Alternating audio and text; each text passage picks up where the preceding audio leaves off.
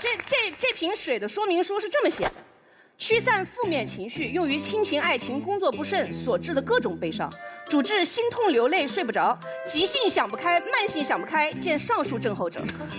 听了这个说明，你再看看那刚才那俩女的蹦迪式的售卖，你不觉得这是一瓶假冒伪劣产品吗？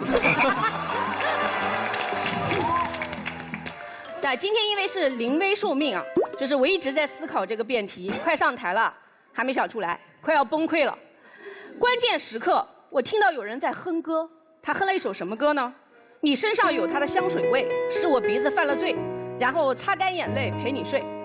这首歌啊，我以前也听过，最后一句一直不能理解，都出了这种事，怎么还能睡得着呢？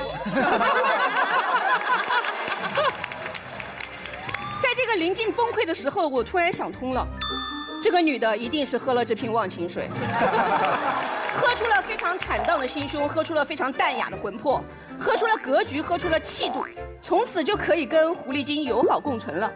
所以你们明白吗？没有悲伤，哪来的斗志？没有斗志，就没有尊严。没有尊严，你还是人吗？该难受不难受，该生气不生气，两个字窝囊。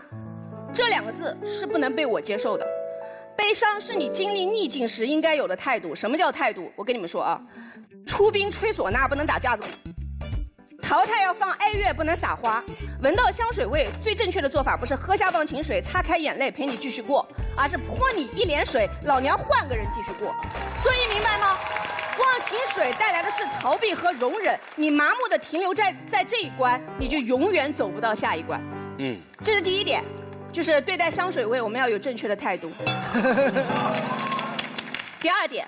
悲伤是证明事物重要性的唯一方式。为什么人那么贱，总总是失去才后悔？你们反省过吗？这种强烈的怕吃亏、自我保重的情绪，我们称之为珍惜。有一个心理测试嘛，就是彭于晏啊、吴亦凡啊、鹿晗啊，挑一个你最喜欢的做男朋友，你觉得哇，好难选。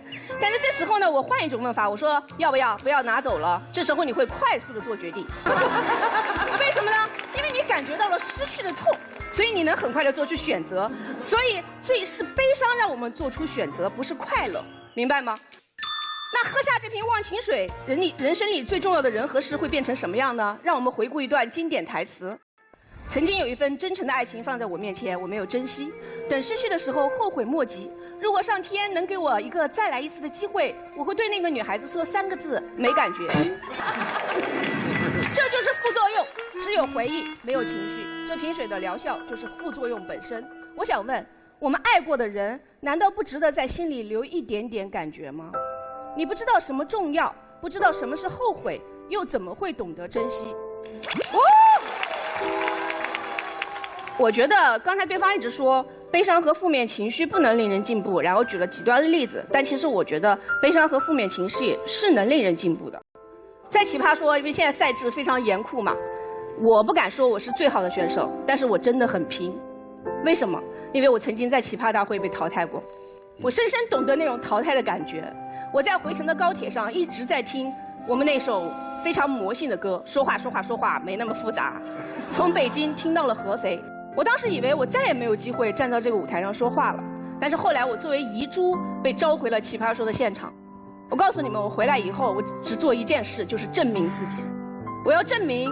一颗遗珠它是可以闪光的，所以我每一场都用命拼。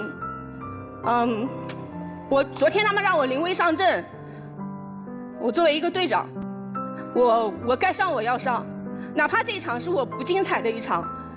就当初我觉得我没有喝那瓶忘情水，如果我喝了，我没有这种遗憾，没有这种悲伤，又怎么会有第五季的我呢？然后，呃，这一次嘛，就是。我们君越战队经历了全员晋级的喜悦，但是也也连接受挫，啊，我真的是非常悲伤。但是我想，我不会喝这瓶忘情水。如果有机会，我要带领我们队拿到这个冠军。